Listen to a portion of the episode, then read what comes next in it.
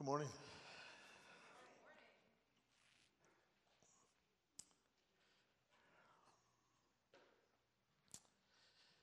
So good to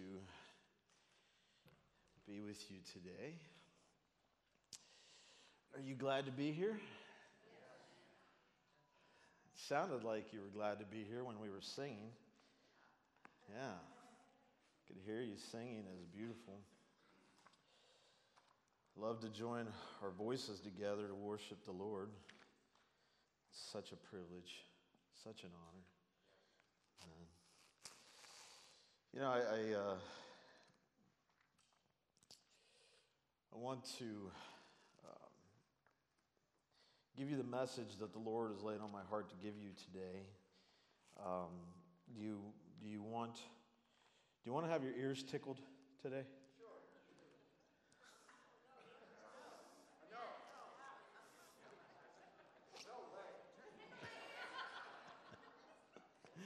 That's funny. That's funny. Well, if, if you're here to have your ears tickled, I better change my sermon. I, uh, this, one, this, one's, um, this one's pointy. Praise God. um, but you know, we've been talking about discipleship, being a disciple, uh, learning to make disciples. And as you, uh, as you kind of step into that, you realize that uh, there are some difficult things that you have to do. You know, being a disciple isn't, uh, isn't an easy journey. Do you know that? Do you know that? Um, disciples of Jesus are compelled to take up their cross, right? Daily and follow him. That's scripture. That's, that's what we're going to be reading here. Um, you know, when, when we are called to be a disciple, when Jesus calls us to follow him, uh, one of the things that he says to us is take up your cross daily, follow me. And so we're going to look at a scripture that uh, he said that to those who were, uh, that he was compelling to follow him. It is found in the book of Luke, uh, chapter 9. If you have your Bibles, uh, you can turn there. It's also going to be on the screen. Um, I encourage you to bring your Bible. I, I know we always have the scripture on the screen, but there are scriptures that we sometimes don't have on the screen, and it's always good to be able to see it in the Word and see, you know, kind of look at it. And, and uh, so I welcome those of you who are here to do that. I welcome those who are online to do that. Uh, even though it's on the screen, I just encourage you to have that that sword of the Spirit with you and, and use it. That's, that's very important. So it says in the, uh, the scriptures, but he strictly warned and instructed them to tell this to no one, um, saying, It is necessary that the Son of Man suffer many things and be rejected by the elders, chief priests, and scribes, be killed and be raised the third day. Then he said to them all, If anyone wants to follow after me, let him deny himself, take up his cross daily, and follow me. For whoever wants to save his life will lose it, but whoever loses his life because of me will save it. For what does it benefit someone if he gains the whole world? And yet loses or forfeits himself. For whosoever is ashamed of me and my words, the Son of Man will be ashamed of him when he comes in his glory, and that of the Father and the holy angels. That is a scripture that is challenging, isn't it? I mean, that's a challenge to our core. That is not a scripture that is like going to tickle our ears. That doesn't make us feel warm fuzzies inside. That is a challenge to our core because it is not easy to do those things that were just described in Scripture by Jesus Himself to deny ourselves, to take up our cross daily, follow Him. These are things that are difficult. Let me be uh, uh, clear about some something, uh, something that, that I think is important before we really dig into this. Um, Jesus voluntarily chose his cross. You know that? Jesus voluntarily chose his cross. Now, that's important for us. Uh, he could have avoided it. He, in fact, when we speak uh, many times of the Garden of Gethsemane, when he was praying, uh, he was wrestling with uh, the idea of avoiding the cross. That's what he was wrestling with in the garden. And so he was wrestling with that. Why was he wrestling with that? Because he could avoid it. He could have avoided it. Uh, he could have said no. And so uh, Jesus' cross was his choice. And, uh, and, and you think about a cross, and crosses are difficult. And the reason crosses are difficult is because they're, they're painful. They're painful. And, uh, and they cost us, they cost something. And so Jesus knew all that. In Scripture, Jesus said, I lay down my life, no man takes it from me. I have the power to lay it down, and I have the power to take it up again. Now, basically, then Jesus was saying, Listen, I'm not a, I'm not a martyr. Jesus was not a martyr. Okay? He was not a martyr. He was willingly doing something that he could totally avoid. All he had to do was just not go to Jerusalem. really, just not go to Jerusalem. He knew where it was going to happen, he knew what was going to happen.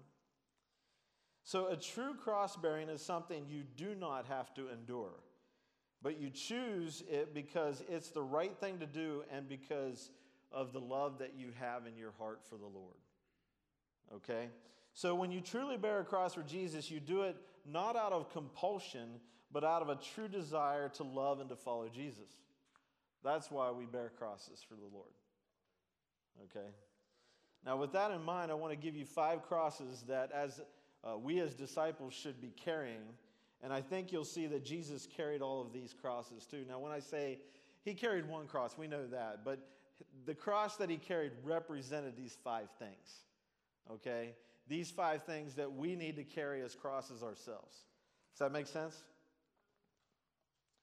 Is that I see you out there, but I, are you alive? Are you Does that make sense? Okay, good. I just want to make sure that makes sense to you guys. So, as a disciple, we should sometimes carry the cross of solitude. Okay? That's a tough one. That's a tough one. Um, could anyone have ever been more isolated than Jesus as he carried his cross.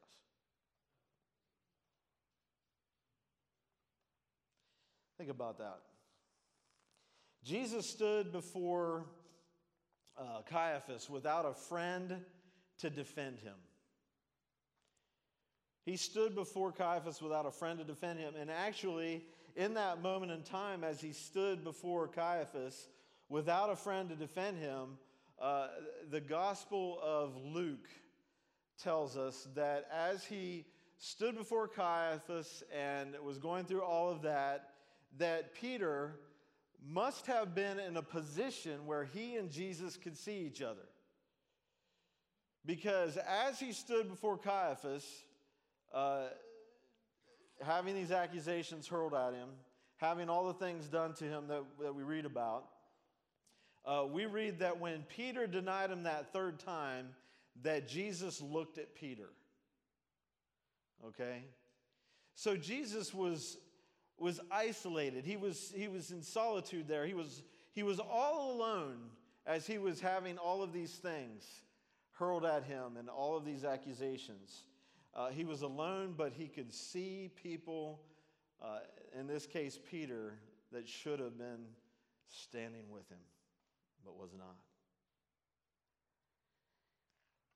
We read about Jesus struggling through the streets of Jerusalem, carrying that heavy cross himself. We could get into detail about this, but, but we know that after everything that Jesus went through, after all of the torture and all of the, the, the, the whippings, the beatings, the mockings, the, the crown of thorns, all of those things, after all of that that he went through, he's carrying this cross through the streets of Jerusalem. Now, many people who uh, do studies on this say that uh, there's no way that a human being could go through what he went through and then lug a heavy piece of wood all the way through the streets of Jerusalem and onto the uh, Mount Calvary, onto the Golgotha. Now, we know that he didn't bear that cross all that way by himself because scripture tells us that someone was taken from the crowd, a stranger. Okay, Simon of Cyrene. He was taken from the crowd by a Roman soldier. Why? Because a Roman soldier wasn't going to touch that cross. a Roman soldier wasn't going to help Jesus. So a Roman soldier compelled someone to help Jesus. And so instead of a friend helping Jesus, instead of somebody that was with him, that was like, I'm not going to leave you. You're, you, I'm not going to leave your side. I'm going to be there for you. I'm going to help you. I'm going to go through whatever you're going through. I'll be there for you no matter what. Jesus was by himself, and they had to compel someone who was not one of his disciples, who was not one of his friends, to carry this beam for him. In Jesus' most desperate moment, there was no one to stand with him.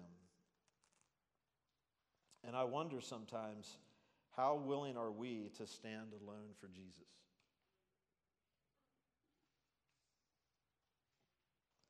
How willing are we alone to stand for Jesus? There's a scripture, and it's uh, Romans 12, 1 and 2. And uh, it's, it's just a great scripture. Uh, it says, Therefore, brothers and sisters, in view of the mercies of God, I urge you to present your bodies as a living sacrifice, holy and pleasing to God. This is your true worship. Do not be conformed to this age, but be transformed by the renewing of your mind, so that you may uh, discern what is the good, pleasing, and perfect will of God. And so, as I read that scripture and I, and I think about those words, I, I remember that uh, we are to give this, this, uh, this living sacrifice to the Lord. And sometimes that living sacrifice that we give to the Lord is going to have to be done alone.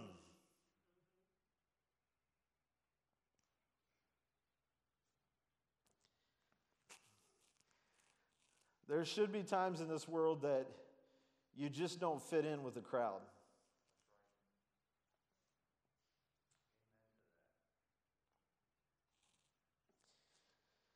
Told you this isn't an ear tickler today, okay? But this, these, these, things, these things are true.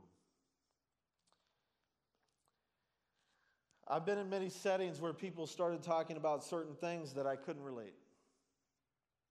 Okay, many of you know, maybe all of you know, um, and if you don't, I'm going to tell you that before I was a pastor, I worked in factories. I worked in a couple different factories.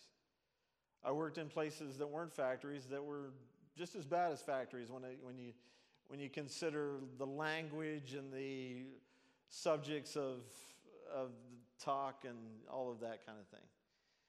And, and I remember this one day, it was actually the first day I worked in this one factory that I was working with two guys, and uh, they were actually two Amish guys.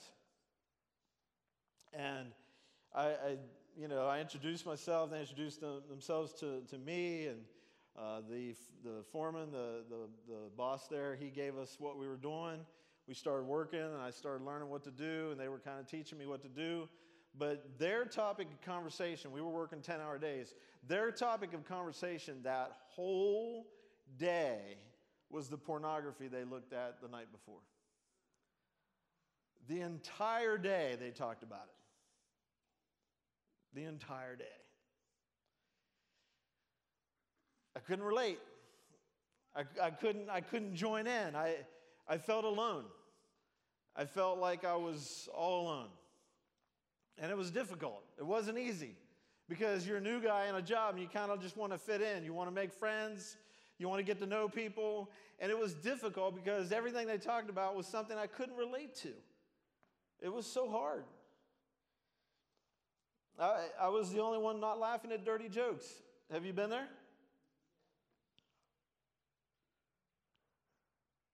At times, I was the only one not sharing my story because I didn't have the type of story that was being shared.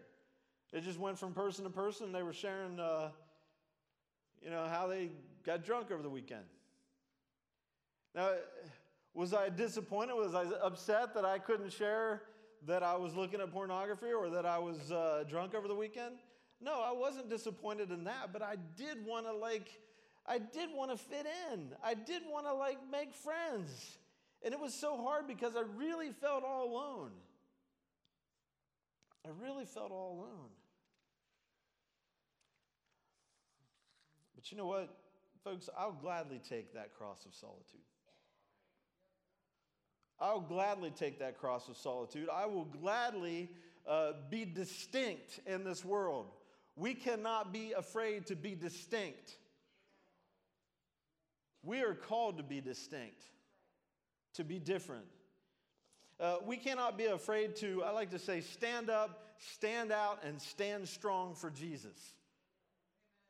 We need to be able to do that wherever we go. And, and, do it realizing that there are going to be times that we do it in solitude. We're going to stand all alone for Jesus. All alone, standing in a way that's like, you know what, I can't identify with that. And make them, eh, I, I love the camp meeting theme live questionable lives. That's part of it. Because you know what happened in the factory after a few weeks? I had people start asking me, man, why don't you ever, why don't you ever cuss? Why don't you ever like laugh at our jokes? Why? And they asked me because they noticed. and it gave me the opportunity to talk about my Jesus. And I didn't do it in a way of condemning, but I did it in a way of just sharing how good he was to me, how much I loved him, how much I wanted to live for him. And they respected that. That's the thing.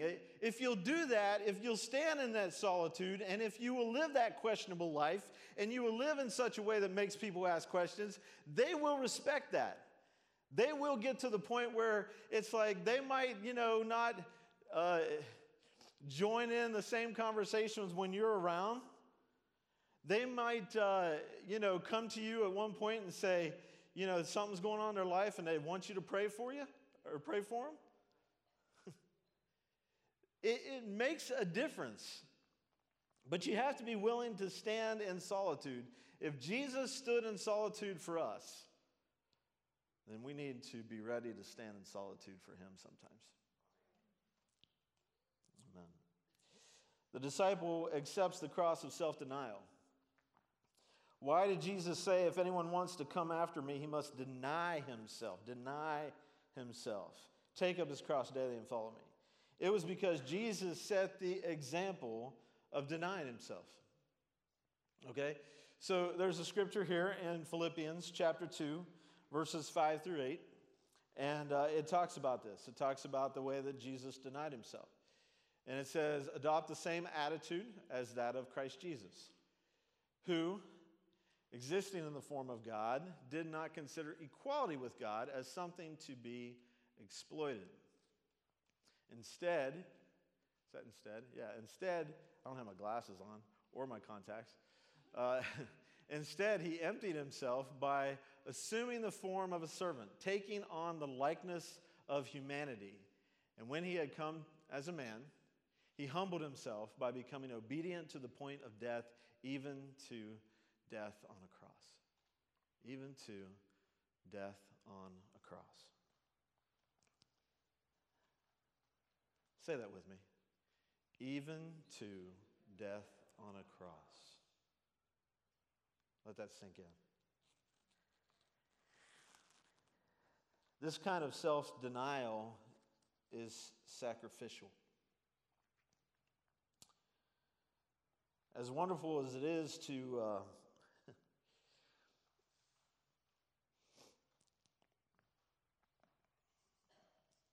follow me here, okay? As wonderful it is to give clothes to uh, the Salvation Army that you don't want anymore giving what you do not want anymore is not self denial, it is not sacrificial. Okay? True self denial costs you something that you would rather not give up. Right? True self denial costs you something that you would uh, rather not give up. Jesus, um, he gave up heaven. he gave up heaven to carry his cross for you and I. He gave up heaven for that. He gave up heaven for us. Now, I don't know if that strikes you or not. Does that strike you? If it doesn't, think about it. Think about it. Dwell on it a little bit. He gave up heaven so that he could carry a cross on our behalf for us so that we could be forgiven. He gave up heaven. That's self denial, that is sacrificial. Jesus gave up heaven to carry his cross for you. What are you giving up to carry your cross for Jesus' sake? What is it? Think about it. A disciple of Jesus carries a cross of discipline. Never has the world witnessed or heard about or read about a more disciplined life than that of Jesus. uh, Hebrews 4:15 is a great scripture that helps us to see this. Uh, we can see it in other ways too. We can see it in other scriptures. But Hebrews 4:15 it says, "For we do not have a high priest who is unable to sympathize with our weaknesses, but one who has been tempted in every way as we are. What's his last three words? Yet without sin. Yet without sin. So Jesus had this, this remarkable sense of, of, of self uh, discipline. He had this remarkable sense of disciplining himself, uh, disciplining himself so that uh, when he was tempted, he did not give in to that temptation. And you say, well, you know, is that, is that something we need? Or are we supposed to have that kind of discipline in our life? I believe so. I believe so. Now, here's the thing we see it in other ways with Jesus as well. Uh, imagine if you are the most powerful person that on the face of the earth, okay? Let's even get crazy with our imagination, okay? And say that you have superpowers. All right? So you're a superpowered individual. You are you are stronger. You can lift. You you can uh, what's, what's what's it say? You can you're you're uh, faster than a speeding bullet. Right? More powerful than a and able to you guys know this really well. Um, you know this really well. If, if, I was, if I was giving you the first part of scriptures, I hope you could quote the rest of it. Okay, so you are that kind of person. You have that kind of strength, you have that kind of speed, all of that. And, and you know that there are people coming to arrest you, to take you into custody, to put you on trial, to make you go through terrible anguish and pain, to put shame upon you and to eventually hang you on a cross naked before everybody. Uh, I'm thinking, I'm thinking that you would fight. Because I'm thinking I would fight. If I had that kind of power. And you know what? Jesus had more power than, than Superman. So, so you think about the discipline that it took to allow himself to be arrested, put on trial, mocked, beaten, shamed, hung on a cross. It's really incredible. It's, it's an incredible way of looking at how much, how much discipline Jesus had.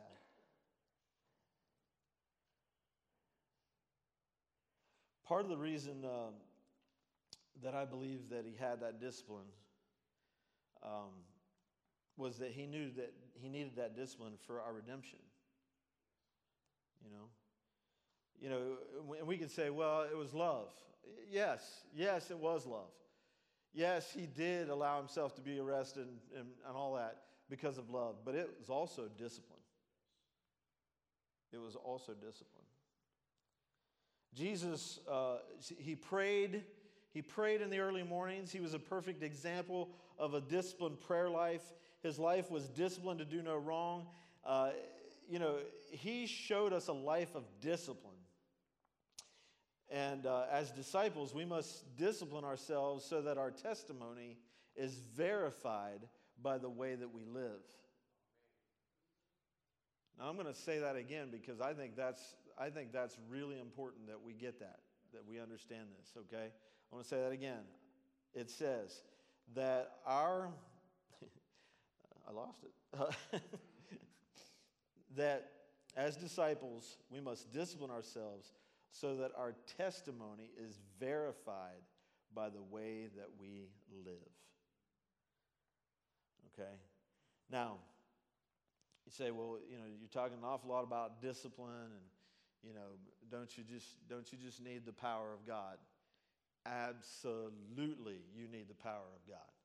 Absolutely, you need the power of the Holy Spirit to help you and to strengthen you and to encourage you and to keep you on the right track. But there is also a part for us to play.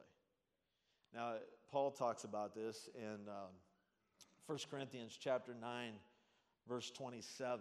And this is a scripture that honestly, uh, I hung this on my, uh, my refrigerator for a while. I need to probably do that again. but, uh, and you'll see why as I read it. Uh, it says, Instead, I discipline my body and bring it under strict control so that after preaching to others, I myself will not be disqualified. Okay? That's a powerful scripture. That's strong. Isn't that strong? That's really strong. You know, and, and, and I love it because it helps us to realize that it is really important for us to discipline the parts of our life, especially if we're uh, struggling with a part of our life. Yeah. Yeah. Uh, we must discipline our eyes, our tongue, our feet, our mind, so that our life reflects what we live, uh, that we live in the footsteps of Jesus. Okay? Okay, a disciple carries the cross of obedience. Of course, we see this in Jesus. Jesus taught obedience, uh, and, and as he was obedient to the will of the Father, he showed us an example of that. Jesus was obedient to his mission. Uh, obedience means to be submissive. You like that word? I don't know, honestly, I don't know too many people like that word. It's like, ooh, submissive. I, but submissive is a good word. It's, it's actually a good word. We need to get past the ideas that we have about it, okay?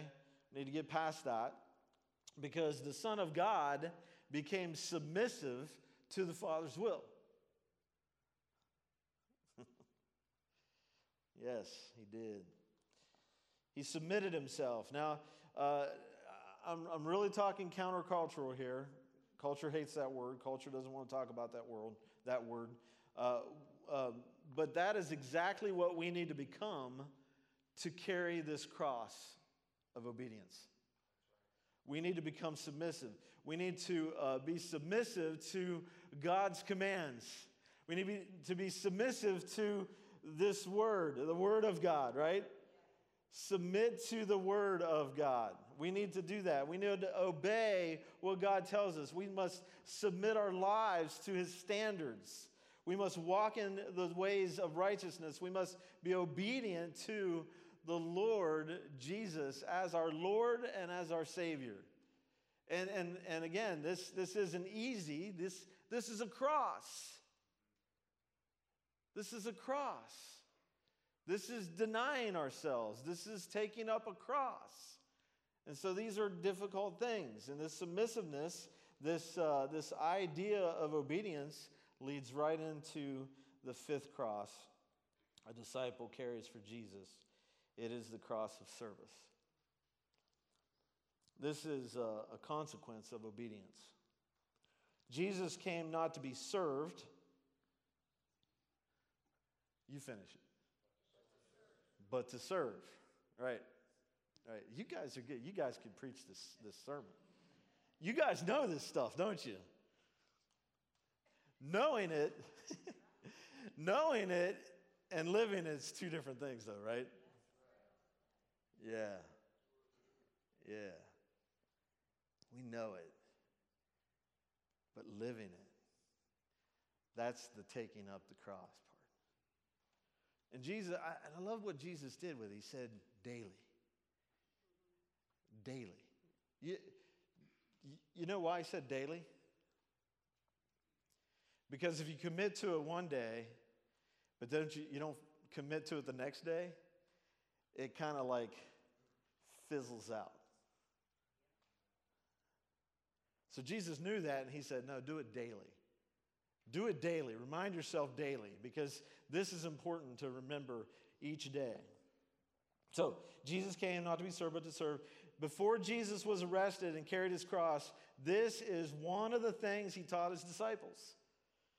Okay, so this is that, that time in John 13 where he got up from the table and he went over and he tied a towel around his waist and he got a basin filled it with water and he went over and he started washing the disciples' feet one by one, one by one, one by one, one by one, washing their feet. and they were mortified. They would have been because masters didn't do that, teachers didn't do that. He was their teacher, he was their master. That's how they referred to him, that's what he was to them. And that was not a position of a person that did such a thing. And so for him to do that, they were like, what is he doing? But he was teaching them that we must be servants of one another. That the idea of serving must be ingrained in who we are if we're following Jesus, if we're doing the things that Jesus does.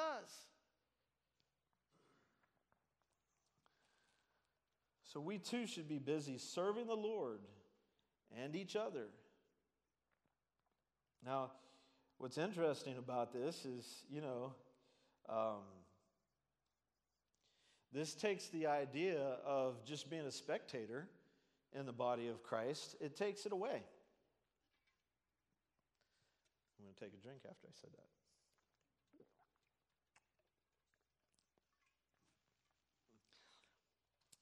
You agree with that?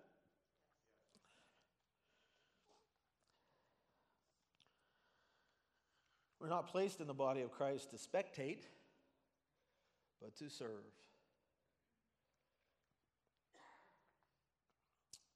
Search God's word and show me one example of a disciple of Jesus not serving. If you look, you'll see words about the harvest being great, but the workers being few.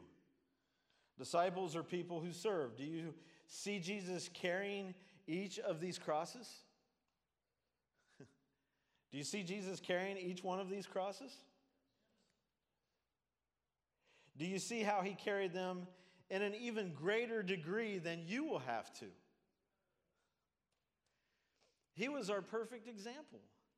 Jesus never asked us to do anything that he didn't show us how to do it himself. But here's the cool thing. So when we say, I'm a follower of Jesus, it's like, it's like that old game, you know, uh, Simon Says, right? You know, Simon says, stand up. Everybody stands up. Simon says, sit down. Everybody sit down. You know, Simon says, rub your head. Everybody rubs their head. And we're playing that game. We're doing silly things. We're doing stupid things because uh, Simon says, right? Jesus doesn't have us doing silly things and stupid things. He has us doing meaningful things and eternal things. and what he says we should do.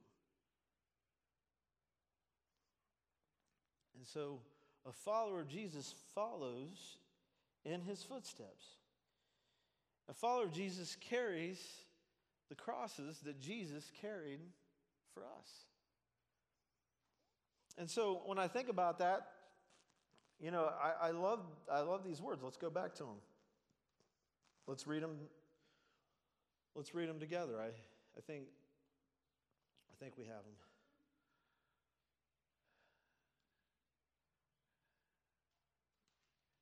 It was something I wrote on the bottom of the paper. Did you Did you know I wanted that or maybe I wasn't clear? Okay. No, it's all right.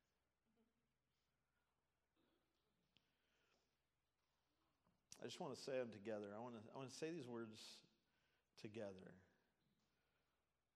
because this is what you know I want us to get before we before we leave this place today.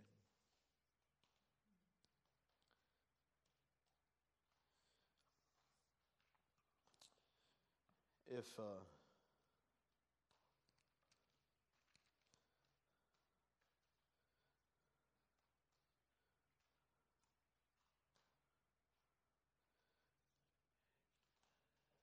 Okay, there we go.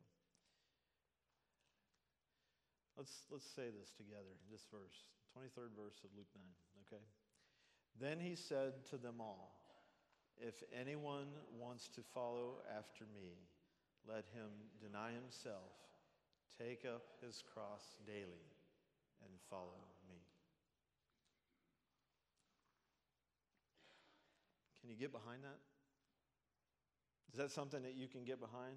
Uh, you, you gotta, you gotta want to do it though. This goes back to what we started talking about. This has to be something that you willingly do. Jesus isn't like going to make you do this. He wasn't making people do this. He was, what he was doing was he was laying out the cost. Okay? He was, he was, he was saying, okay, you want to follow me, this is what it's going to take. He was laying out the cost. Why was he doing that? Because he wanted people to realize what it meant to follow him. He, he wanted people to realize how big of a deal it was. And so he laid out the cost in front of them. And so I, I think that's what it still does with us today. It just lays out the cost in front of us. It says, okay, we want to be Jesus followers. We want to do this thing called being a disciple. Folks, that, that's, not, that's not some cute little term. That's not some little catchy phrase. That, that, that's not some like uh, 21st century church phrase that people are catching on to. And it's like, hey, all the, all the good churches are making disciples. it's to be this, it isn't easy. It's, it's not an easy road. And I'm not trying to discourage you, and that's not, Jesus wasn't trying to discourage people, but like I said, he was laying out the cost before them so that they understood. You want to be a disciple? You want to be a follower of Jesus? Deny yourself. Take up your cross daily and follow me. And one thing that we don't have as much as the people that had back in that day they had actual literal crosses all around them with people hanging on them and dying.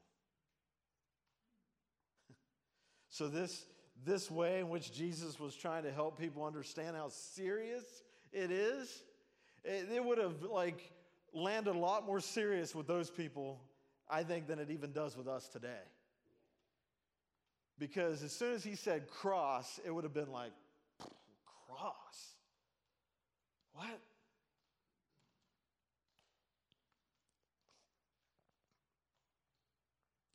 Say, Pastor Chuck, well, you know, when you were when you were uh, typing out this message, what did you think? And I thought, this is heavy.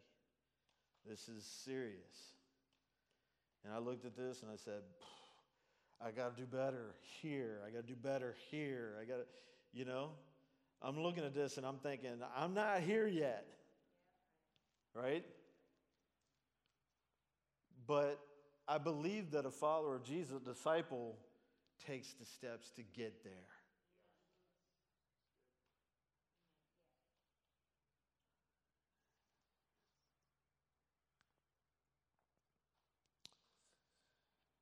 Jesus' cross was lonely. It made him deny himself. It took discipline. In carrying it to Golgotha, he was obedient, and it was the greatest act of serving the world has ever known. Are you willing to take up your cross that represents these things to follow Jesus, your Savior, today? Will you stand?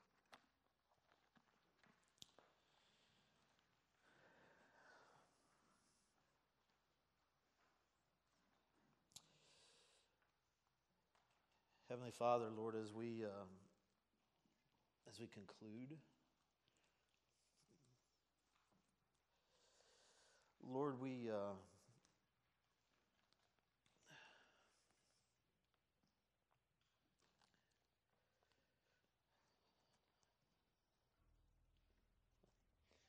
we do not take this scripture lightly this morning. Lord, as we have, have thought about it and, and really com- contemplated what it means for us, we realize, Lord, that it is, it is all of those things that we talked about. It is, it is being ready to stand when no one else will stand. It is being obedient. It is being uh, denying ourselves. It is uh, ready to serve. It is, you know, it's all of these things, Lord. It's all of these things for us. And Lord, this morning, we, I think that it's fair to, for me to pray collectively with this group that we confess, we confess to you this morning that we lack, we are lacking in some of these things. I know I am.